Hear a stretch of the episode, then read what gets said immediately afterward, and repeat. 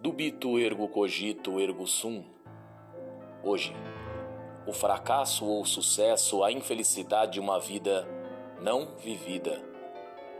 A filosofia está associada a um comprometimento com a reflexão constante, já que somente a reflexão constante dá a possibilidade de se compreender a essência da coisa que se está a analisar. Dentro desse espírito, note que o sistema jurídico é uma construção científica que tem como função explicar a realidade a que ela se refere. Assim, metaforicamente, o seu vademecum é um mapa. O sistema jurídico é assim, portanto, um mapa. Trata-se de um redutor em relação à realidade, o qual permite que nós, os investigadores do direito, possamos compreender e captar o sentido da realidade que nos propomos a investigar. No entanto, nada é tão simples. O direito não seria simples como poderia fazer crer nossa ingenuidade. E por que não dizer ignorância? Aliás, sobre ignorância e sobre a ingenuidade, ser ingênuo ainda não se tornou crime?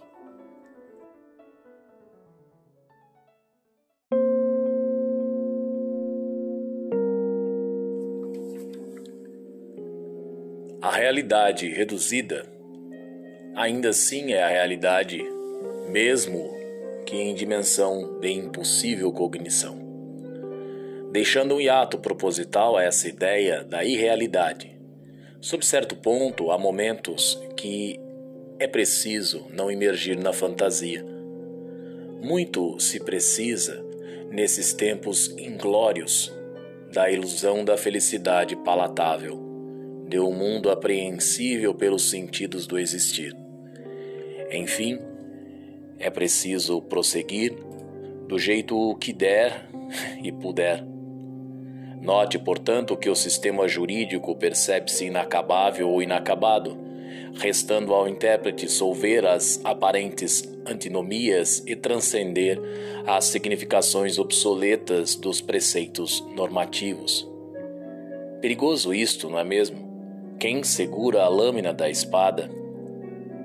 Fato é que o direito apresenta um caráter dinâmico em oposição ao estático, no sentido em que opta, ou melhor, capta, as normas dentro de um processo de contínua transformação, diz o professor Tércio Sampaio Ferraz.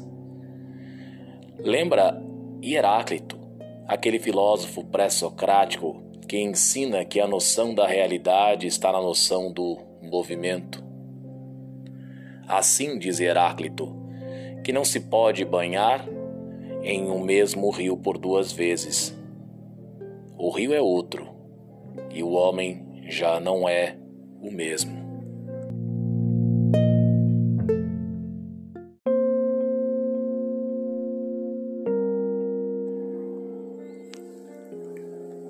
Portanto,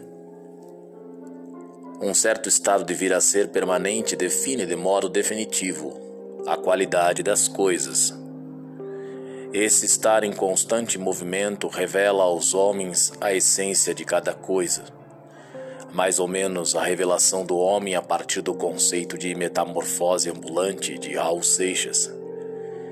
E para Heráclito, somente nessa realidade transformadora de um vir a ser permanente onde os contrários é, se encontram em luta e as coisas empíricas não encontram permanência, é que nós encontramos o lugar da justiça em paz. Seria um conceito peripatético de direito? Novamente, nós aqui reivindicando ao direito de sermos ingênuos em um mundo líquido mas que necessariamente transforma-se, ou a permanência constante é a injustiça do mundo? De mim, se o movimento é inevitável, uma conveniente marcha ré à minha juventude faria-me convenientemente feliz nessa madrugada e resignada, em que a recordação do movimento faz nos lembrar o quanto já se deixou para trás de seu eu ressignificado momento a momento.